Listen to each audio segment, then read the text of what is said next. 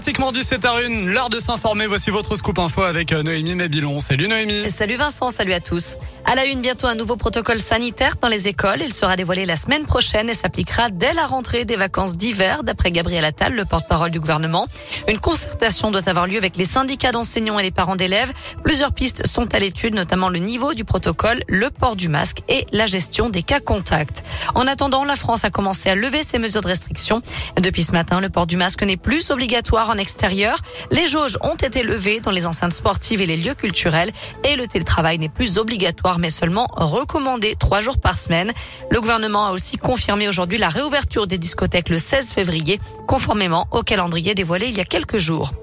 Avis à tous les étudiants lyonnais, l'Université de Lyon met à leur disposition 10 000 autotests gratuitement. Une mesure pour permettre à chacun de se tester en cas de doute et limiter la propagation du virus. Opération soutenue par la métropole de Lyon et la région Auvergne-Rhône-Alpes. Lui montrait des symptômes évocateurs du Covid, mais il a été testé négatif. Nordal Lelandais est entendu cet après-midi aux assises de l'Isère.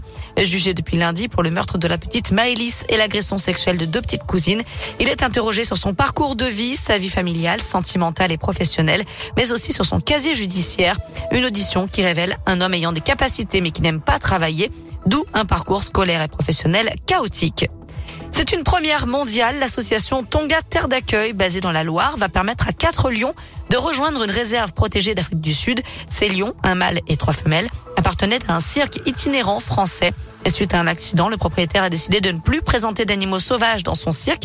Il avait donc demandé à l'association de recueillir ces lions en 2018. Ils quitteront la Loire lundi, direction l'Afrique du Sud, où ils seront placés dans une réserve à l'abri des braconniers et des chasseurs.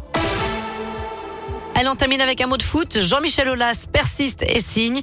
Au lendemain de l'Olympico, la victoire de l'OL n'a pas apaisé le président euh, qui ne digère toujours pas les condamnations. On rappelle que Lyon avait été sanctionné après la bouteille lancée par un supporter sur la tête de Dimitri Payet lors du match contre Marseille il y a maintenant plus de 70 jours. Jean-Michel Aulas ne compte d'ailleurs pas en rester là. Non, il y a eu des, des interprétations, des condamnations, des décisions qui sont illogiques, injustes, non justifiées. Bon, hier, euh, les joueurs ont fait ce qu'il fallait, le coach aussi. Mais pour ce qui est des décisions qui ont été prises euh, et qui sont complètement euh, illogiques, comment peut-on condamner un club en lui faisant perdre un point alors que la justice a jugé différemment? Il y a eu sur ce sujet-là beaucoup de choses à, à redire. Je n'en parlerai plus cette année, mais j'aurai l'occasion d'y revenir après la fin du championnat. Jean-Michel Aulas qui a présenté aujourd'hui à la presse ses deux nouvelles recrues, Romain Fèvre et Tanguy Dombélé. Je rappelle que l'OL s'est imposé 2 buts à 1 hier soir face à Marseille. Direction radioscoop.com avec la question du jour. On parle de la fin du télétravail obligatoire. Est-ce une bonne mesure? Vous répondez non à 60%.